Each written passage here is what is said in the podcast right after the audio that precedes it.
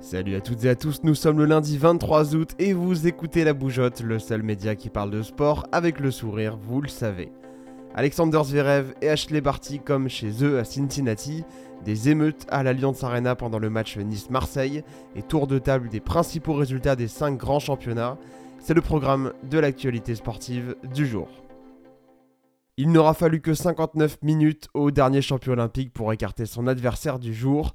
En remportant la finale de l'ATP Cincinnati 6-2, 6-3 face à Andrei Roublev, Alexander Zverev s'est offert son cinquième Masters 1000 en carrière. L'Allemand n'aura concédé qu'un seul petit set cette semaine, c'était face à Stefano Tsitsipas en demi-finale. Mais en finale, pas de quartier, l'actuel numéro 5 mondial a récité une copie plus que satisfaisante face au numéro 7.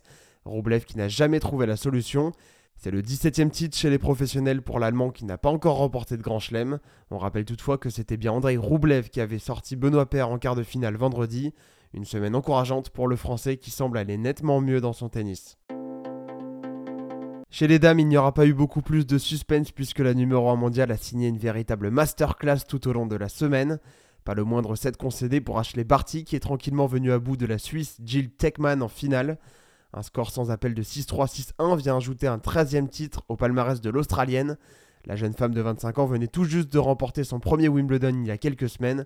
C'est déjà sa cinquième victoire en 2021.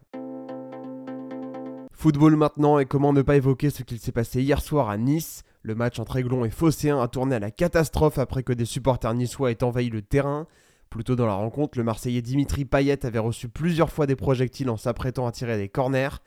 Mais à la 75e minute, c'en était trop pour l'international français qui a fini par renvoyer dans la tribune l'une des bouteilles en plastique qu'il avait reçues. Survoltés, les supporters niçois ont alors envahi la pelouse et menacé le numéro 10 marseillais. Certains joueurs comme Matteo Gendouzi et Alvaro Gonzalez ont tenté de défendre leurs coéquipiers mais ont eux aussi pris des coups. Côté rouge et noir, Justin Kluivert et Jean-Claire Todibo auraient été attaqués par des membres de la sécurité de l'OM. Arrêté à la 75e minute, le match n'a donc pas repris alors que les Aiglons menaient 1-0. De longues minutes se sont écoulées avant que les joueurs et le staff niçois finissent par revenir sur la pelouse, mais leurs homologues marseillais n'ont eux jamais refait surface. Le match a donc été définitivement arrêté par M. Bastien, l'arbitre de la rencontre. Une soirée bien sombre, loin de l'aspect sportif donc, qui a d'ailleurs particulièrement énervé le coach argentin de l'Olympique de Marseille, Jorge Sampaoli. Réputé pour avoir le sang chaud, il a même failli en venir aux mains, mais il a été retenu par son staff. Ces événements ont été suivis par des déclarations des présidents de chaque club, et pour le moment on ne sait pas quand ni où le match reprendra, sachant qu'il reste un gros quart d'heure à jouer. Allez, revenons au sport avec quelque chose d'un peu plus positif et parlons des résultats du week-end. Le PSG s'est une nouvelle fois imposé 4 buts à 2 et s'est installé dans le fauteuil de leader de Ligue 1, tandis que Clermont a arraché le point du match nul à Lyon et que le LOSC, champion de France en titre, a timidement pris un point à Geoffroy Guichard après avoir livré une copie qui n'aurait vraiment pas mérité mieux.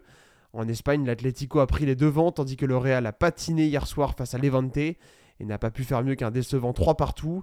En première ligue, le champion de France en titre Manchester City a déroulé le tapis rouge en s'imposant 5-0 face à Norwich samedi. La dernière recrue Jack Grealish a d'ailleurs inscrit son premier but sous le maillot bleu et blanc. Autre joueur ayant animé ce mercato, c'est Romelu Lukaku qui a marqué lui aussi avec les Blues qui se sont imposés 2-0 face à Arsenal en fin de journée hier soir. En Allemagne, c'est Wolfsburg qui a pris la tête du championnat. On se retrouve mercredi pour une nouvelle émission. D'ici là, prenez soin de vous et venez suivre la bougeotte sur Instagram, LinkedIn et YouTube, ça fait pas de mal. A très vite.